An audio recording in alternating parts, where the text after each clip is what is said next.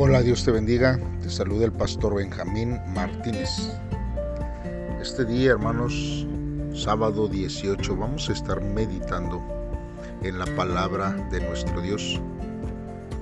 Damos gracias a Dios porque nos permite seguir, hermanos, estando aprendiendo y escuchando su voz a través de su palabra. Hoy lo vamos a hacer en primer libro de Samuel, capítulo 14, del versículo 36 al versículo 52. Como título, hermanos, este devocional lleva El pueblo reconoce a Jonathan.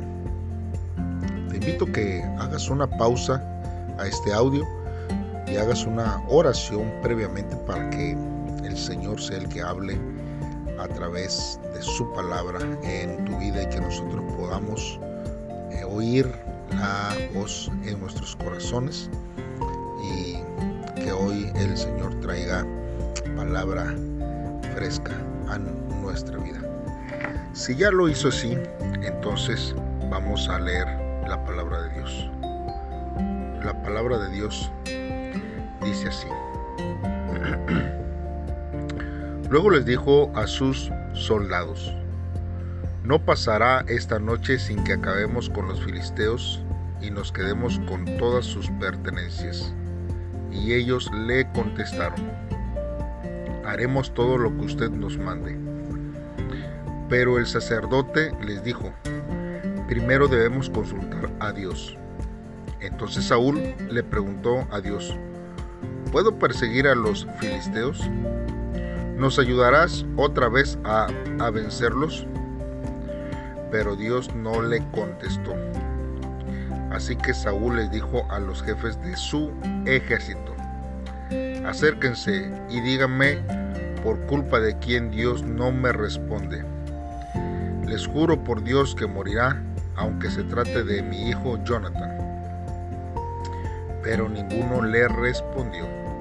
Entonces Saúl le dijo a todo el pueblo, pónganse ustedes de aquel lado y mi hijo Jonathan y yo nos pondremos de este otro. Y el pueblo respondió, haremos todo lo que usted nos mande. Saúl les echó suertes y le pidió al Dios de Israel, dime quién tiene la culpa, si Jonathan, el pueblo o yo. La suerte recayó sobre Jonathan y Saúl, y de modo que el pueblo quedó libre de culpa.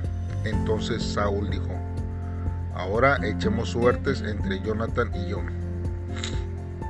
Como la suerte recayó sobre Jonathan, Saúl le dijo, dime lo que hiciste. Y Jonathan le respondió, lo único que hice fue probar un poco de miel por eso me van a, matar? Saúl le contestó, Jonathan, que Dios me castigue duramente si no mueres. Pero la gente se opuso a Saúl. De ninguna manera vamos a permitir que Jonathan muera. Gracias a él y con la ayuda de Dios, Israel ha alcanzado una victoria total. Así fue como la gente le salvó la vida a Jonathan.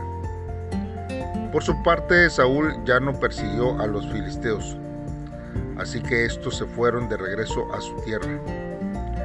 A pesar de todo esto, los israelitas estuvieron en guerra con los filisteos mientras Saúl fue rey de Israel.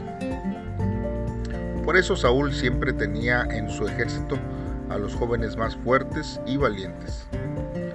Después de esto, el rey Saúl siguió luchando contra Moab, Amón, Edom los reyes de Sobá, los filisteos y los amalecitas. Venció a todos sus enemigos y alcanzó grandes triunfos. Así fue como libró a Israel de los pueblos que le robaban todo lo que tenían. Saúl tuvo tres hijos, que fueron Jonathan, Isbi y Malquisúa. También tuvo dos hijas, la mayor se llamaba Merab y la menor Mical. Su esposa se llamaba Ainoam y era hija de Aimas. el general de su ejército. Se llamaba Abner y era hijo de Ner, tío de Saúl. El padre de Saúl y el padre de Abner eran hermanos.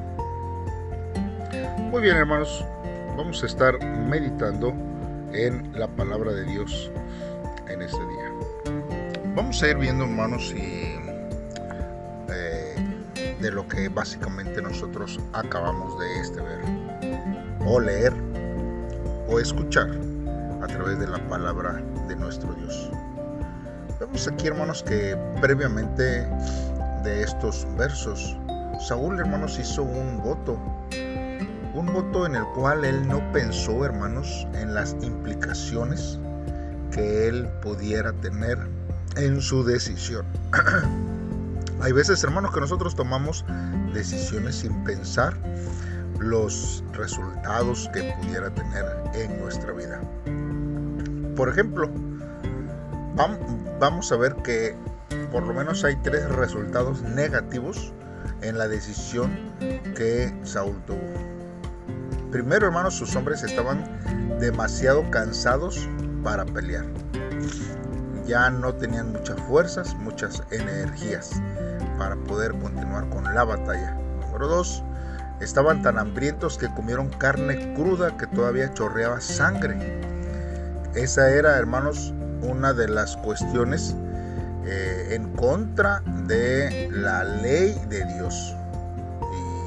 Y eso es algo que pues desobedecieron a los mandamientos de Dios que Dios ya les había dado a ellos. Y número 3, Saúl casi mata a su propio hijo.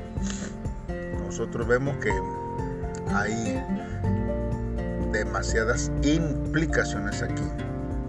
Y esto, hermano, solamente fue por una decisión impulsiva de Saúl, pues quería sonar algo heroico, algo que no lo denigrara. Pero tenía, hermano, sus efectos colaterales muy desastrosos, muy negativos. Y hermanos, necesitamos nosotros ver que si estamos nosotros en medio de un conflicto, debemos de evitar hacer declaraciones impulsivas que luego, hermanos, debamos forzarnos a seguir o a responder por nuestras palabras negativas que, que dijimos en tiempos de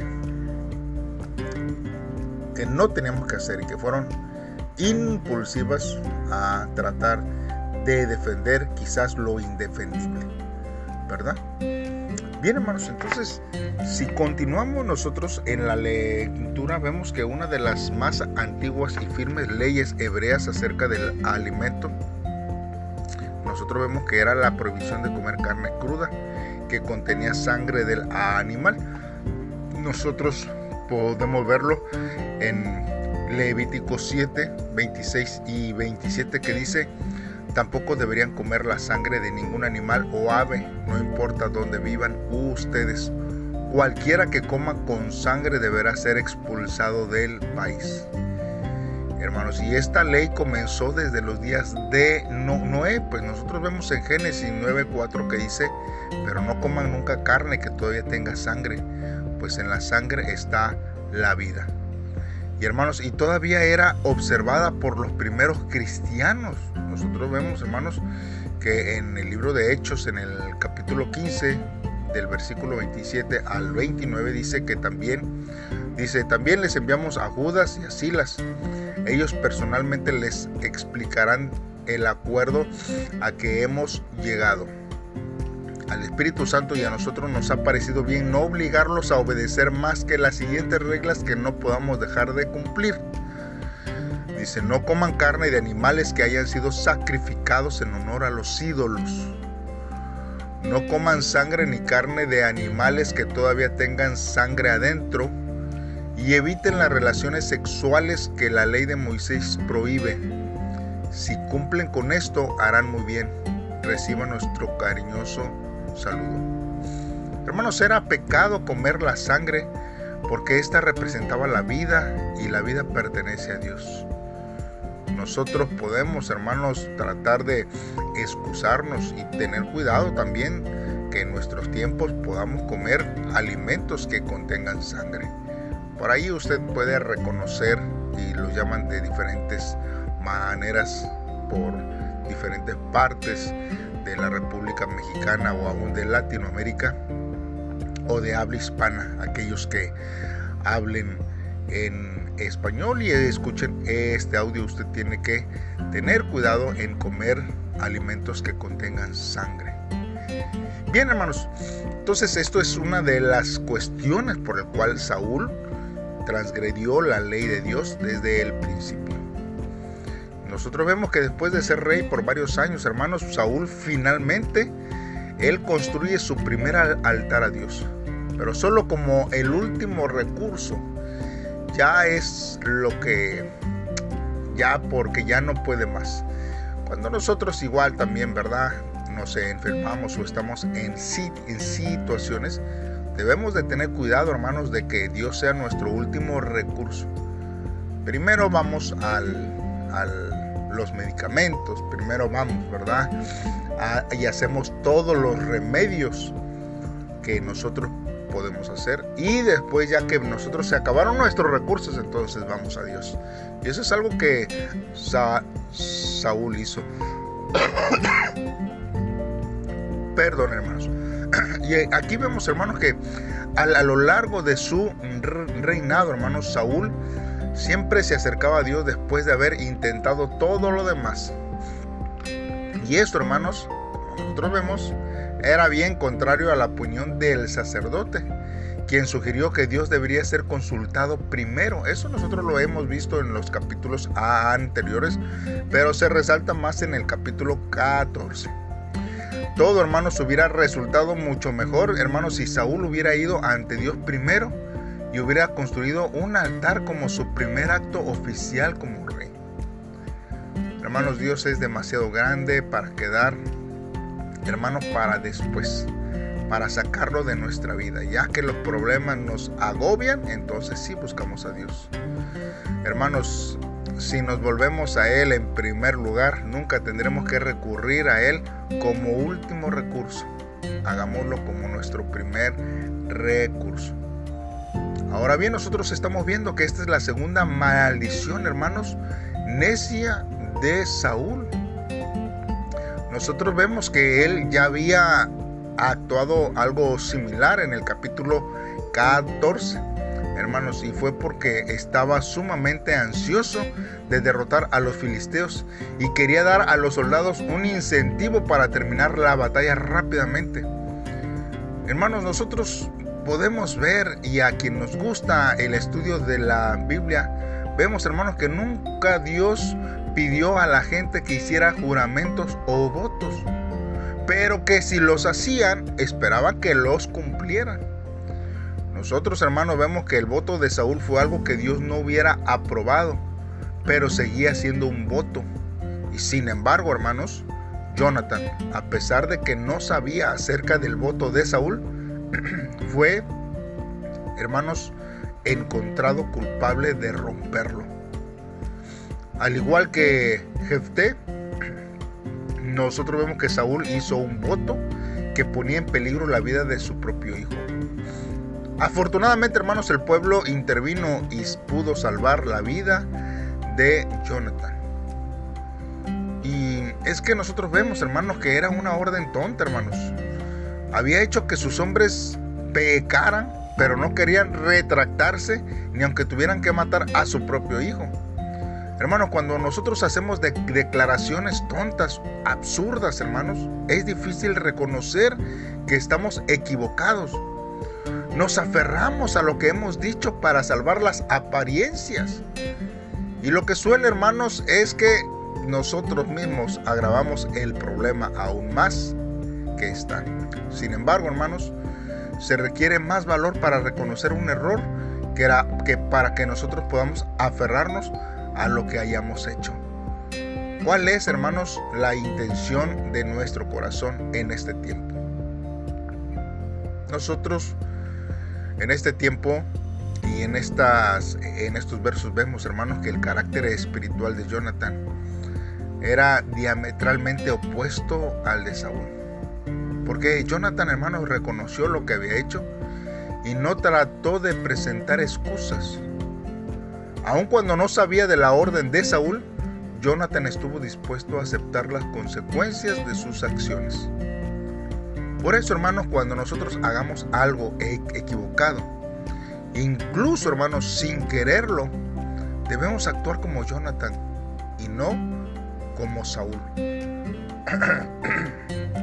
Saúl, hermanos, hizo otra declaración necia. Esta vez, hermanos, porque él estaba como más preocupado por salvar las apariencias que por tener la razón. Perdonar la vida de Jonathan era reconocer que había actuado neciamente, lo que era una vergüenza, hermanos, para un rey en ese tiempo. Y aún, hermanos, hasta en nuestros tiempos. Por eso Saúl estaba más interesado en proteger su imagen que en cumplir su voto. Afortunadamente, hermanos, el pueblo acudió en el rescate de Jonathan. Por eso, hermanos, nuevamente repetimos una vez más, nuestra actitud no debe de ser como la de Saúl. Tenemos que reconocer nuestros errores y mostrar, hermanos, que estamos más interesados en lo que es correcto que en mostrar una buena imagen de nosotros mismos. Por eso, hermanos, siempre, hermanos, aceptemos cuando hemos actuado mal. Ahora, ¿por qué, hermanos, tuvo tanto éxito Saúl, hermanos? Exactamente después de que había desobedecido a Dios y que se le había dicho que su reino acabaría. Bueno, hermanos, muchas veces, hermanos, las batallas eh, la gana gente impía. El éxito, hermanos, no está garantizado ni se limita a los justos. Dios, hermanos, actuó de acuerdo a su voluntad. Hermanos, quizás Dios le dio el triunfo a Saúl por el bienestar de la nación, pero no porque lo mereciera el rey, no porque él había actuado de una manera correcta. Quizás, hermanos, dejó a Saúl en el trono por un tiempo para aprovechar sus talentos militares y para que David, el siguiente del rey de Israel, hermano, pudiera pasar más tiempo enfocado en las batallas espirituales de la nación. Hermanos, cualquiera que haya sido, hermanos, las razones por las que Dios tuvo que retrasar la muerte de Saúl, hermanos, su reinado terminó exactamente en la forma que Dios lo había predicho el momento oportuno en los planes de Dios y sus promesas solo lo conoce Él. Nuestra tarea, hermanos, es encomendar nuestros caminos a Dios y esperar en Dios en todo tiempo de nuestra vida. Por eso, hermanos, debemos de aprovechar este tiempo para que nosotros podamos vivir conforme a la voluntad. Hermanos, por eso nosotros tenemos que esperar en Dios. Para no caer, hermanos, en un juicio errado y decir palabras con ligereza como Saúl lo hizo. Y también, hermanos, nosotros debemos de ayudar a nuestros hermanos que de alguna forma están padeciendo alguna dificultad por alguna decisión, hermanos, errada de las autoridades. Porque hay veces, hermanos, que hacemos las cosas de manera equivocada. Mas sin embargo, hermanos, lo que Dios quiere es que nosotros permanezcamos en Él. Y no porque aparentemente nosotros tengamos éxito en la vida sin buscar de Dios, quiere decir, hermanos, que estamos haciendo la voluntad de Dios.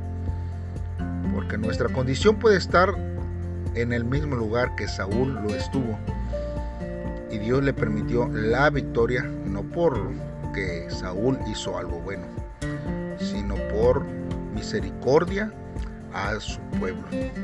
Así que hagamos una oración a Dios en este día para que Él sea el que nos ayude a tomar las decisiones correctas en todo tiempo. Padre, en esta hora estamos delante de ti. Nos acercamos, Dios, a tu presencia, Padre, porque tú eres el que mereces todo honor, toda la gloria, toda la exaltación. Señor, estamos delante de ti y nuestros labios, Señor, los encomendamos delante de ti. Pon freno en nuestra boca para no hacer juramentos a la ligera. Juramentos, Señor, que provienen de la ignorancia nuestra y por una respuesta pronta quizás hagamos algo que no te agrade a ti. Ayúdanos a cuidarnos de no decir nada impropio para poder guardar, Señor, nuestra integridad en todo tiempo, Dios, y en todo lugar. Señor, ayúdame a considerar siempre tu voluntad, procurando mantener la unidad en mi comunidad, en mi iglesia, en mi familia y donde quiera que yo me encuentre. Gracias Dios porque tú nos amas tanto y derramas tu amor y tu misericordia hacia nuestra vida. En el nombre de Cristo Jesús te lo pedimos Dios. Amén. Dios te bendiga. Te invitamos que nos acompañes en las diferentes plataformas donde compartimos estos devocionales, esperando que sean de bendición. Te suscribas y actives las notificaciones para que seas el primero en recibirlas y oírlas y así podamos crecer y llegar a más personas en este tiempo. Dios te bendiga. Bendiciones.